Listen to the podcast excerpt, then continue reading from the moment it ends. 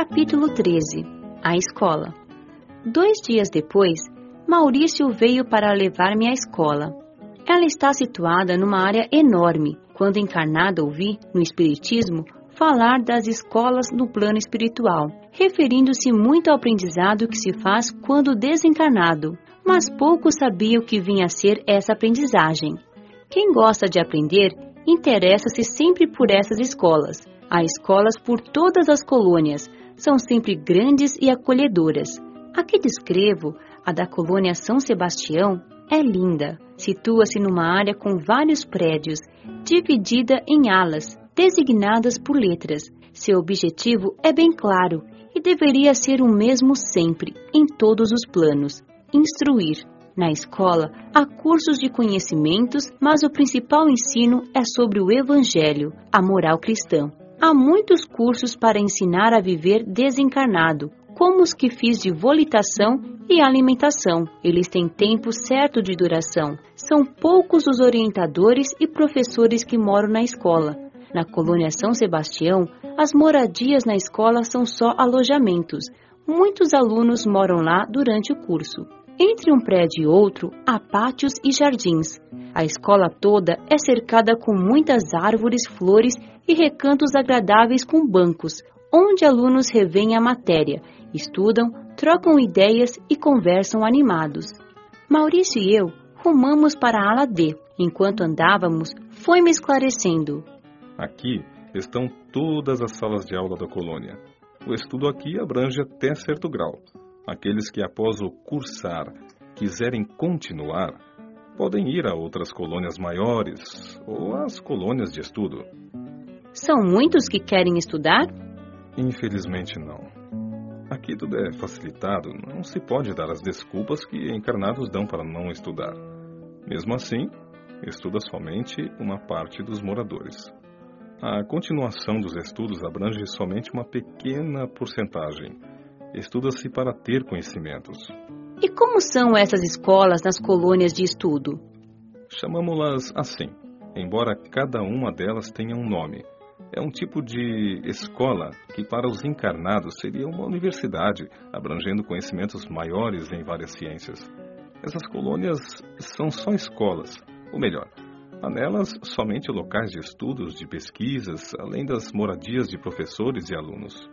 Maurício, se um aluno indagar algo que não sei, que faço? Diga simplesmente que não sabe, que vai pesquisar para responder. Você dará somente aulas de português e matemática. Eles perguntam mais nas aulas de iniciação evangélica e moral cristã, que são dadas por professores experientes, que resolvem ou dão orientações a todos os problemas dos alunos. Agora vou apresentá-la à dona Dirce, a coordenadora da ala D. A ala D dá para um pátio. Tudo é simples como toda a escola, pintada de cor clara e muito limpa. Maurício bateu numa porta em que estava escrito Orientadora. Dona Dirce nos recebeu alegremente. Oi, Patrícia, que bom tê-la conosco. Maurício, se quiser, pode ir. Até logo. Você, Patrícia, ficará comigo e lhe mostrarei o método que usamos para alfabetizar. Entramos na sala da orientadora que é mobiliada com muito bom gosto, mas com simplicidade. Entusiasmada, ela mostrou-me o método que usam. Encantei-me com o modo prático de ensinar. Os planos de aula já estão prontos e muito bem elaborados. Observei Dona Dirce a falar da escola e dos alunos com entusiasmo e alegria. Percebeu o que eu pensava, mas não me surpreendi, pois aqui a maioria sabe ler pensamentos. Disse-me delicadamente: Patrícia, amo ensinar o que faço e esta escola. Venha, mostrarei esta ala a você. Todas as classes davam para o pátio. As salas eram pequenas, no máximo para 15 pessoas em cada uma, facilitando assim o aprendizado. Salas pequenas estão nesta ala, mas existem salas de aula de diversos tamanhos na escola. Dona Dirce bateu em uma das classes e disse: Esta é a sala em que vai trabalhar. A porta se abriu e o professor nos recebeu sorrindo. Dona Dirce nos apresentou e também aos alunos. Esta é a Patrícia, que irá substituir o professor Clovis. Ele se licenciará. Gostei deles e senti que eles simpatizaram comigo. Após conhecer todos, saímos. Dona Dirce continuou esclarecendo-me. Você irá substituir Clovis, que por motivos familiares pediu licença. Estranhei este pediu licença e Dona Dirce explicou. Patrícia, aqui tentamos aprender a servir por amor. Todo trabalho é um aprendizado e não sacrifício. Certamente, ao adquirir responsabilidade, não deixamos nossos afazeres sem pedir aos nossos superiores. É, e quando o fazemos, sempre é por motivo justo. Clovis, a quem irá substituir, está conosco há três anos. Seu filho desencarnou e vaga em sofrimento. Por isso pediu licença para ver se consegue ajudá-lo e também aos familiares encarnados. Solicitação assim é comum aqui. E sua avó, para ficar com você, pediu licença por um período em seu trabalho. Tudo bem organizado. Não pude deixar de exclamar. Voltei para casa com meus planos. Começaria a lecionar no dia seguinte. Em casa li tudo e planejei o melhor modo de dar aula. Contente, no dia seguinte lá estava bem antes do horário marcado. Conheci os outros professores da ala D, muito simpáticos. Todos foram gentis comigo. Lenita, uma das professoras, ofereceu-se para ajudar-me e orientar no que precisasse. Gostei dela e nos tornamos amigas. Minha classe tinha 12 alunos, senhores e senhoras, pessoas simples, quietas e tímidas. Ali não usávamos o termo senhor e senhora, nem eles me chamavam de dona, tratavam-me por você. Só usávamos esse tratamento respeitoso com Dona Dirce. Iniciei a aula. Normalmente, tinha de repetir as explicações e corrigir caderno por caderno. Eles não desanimavam, queriam aprender. Eu, com paciência, ensinava prazerosamente. Acostumamo-nos logo uns com os outros. Lenita morava perto da casa de vovó, mas somente voltávamos da escola juntas, porque ela lecionava dois períodos, e assim íamos em horários diferentes. Conversávamos muito. Desencarnou jovem como eu, com 20 anos. É inteligente, poetisa. Temos os mesmos objetivos e interesses. Lenita é clara, usa uma longa trança nos cabelos e a joga do lado até a cintura. É muito bonita. Falando em beleza, os moradores da colônia são na maioria bonitos. Acho que isso acontece por dois motivos. Primeiro, a gente passa a vê-los como irmãos queridos. E segundo, porque os moradores são pacíficos, estão se equilibrando, tentando harmonizar-se. As pessoas assim, lindas interiormente, são agradáveis, portanto bonitas. Patrícia, fiz o curso que você vai fazer. É maravilhoso. Vai gostar. Está sempre incentivando e elogiando a todos, mas não gosta de falar de si. Insisti para que contasse sua história. Desencarnei há muitos anos. Fui assassinada. Foi bem triste e cruel. Sofri muito. Estava noiva, amava e era amada. Ao voltar do trabalho, à tardinha, sozinha, um homem rendeu-me, amarrou-me, tapou minha boca e levou-me para um local isolado. Estuprou-me e feriu-me com uma faca, largando-me num buraco.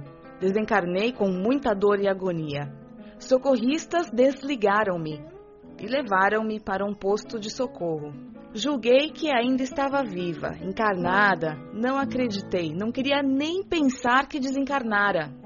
Iludi-me de tal modo que até esqueci o que acontecera. Só queria sarar e voltar para perto dos meus. Como não me levaram, fugi. Fui para a casa terrena.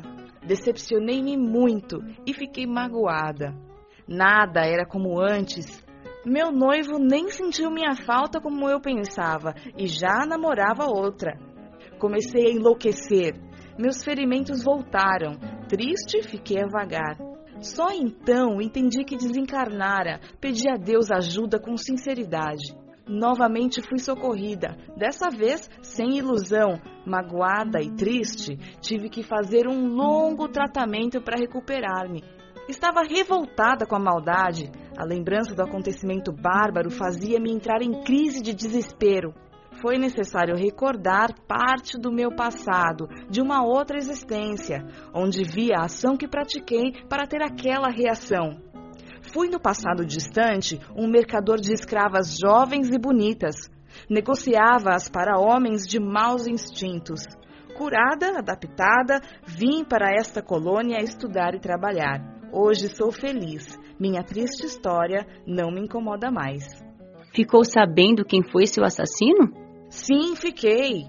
E mesmo quando revoltada, não quis me vingar. Fiquei magoada mais pela maldade do que com ele.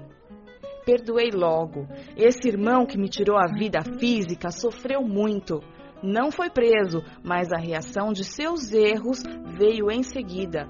Tanto sofreu encarnado como sofre desencarnado. Não pensou em ajudá-lo? Sim, não faz muito tempo tive permissão para tentar ajudá-lo no umbral.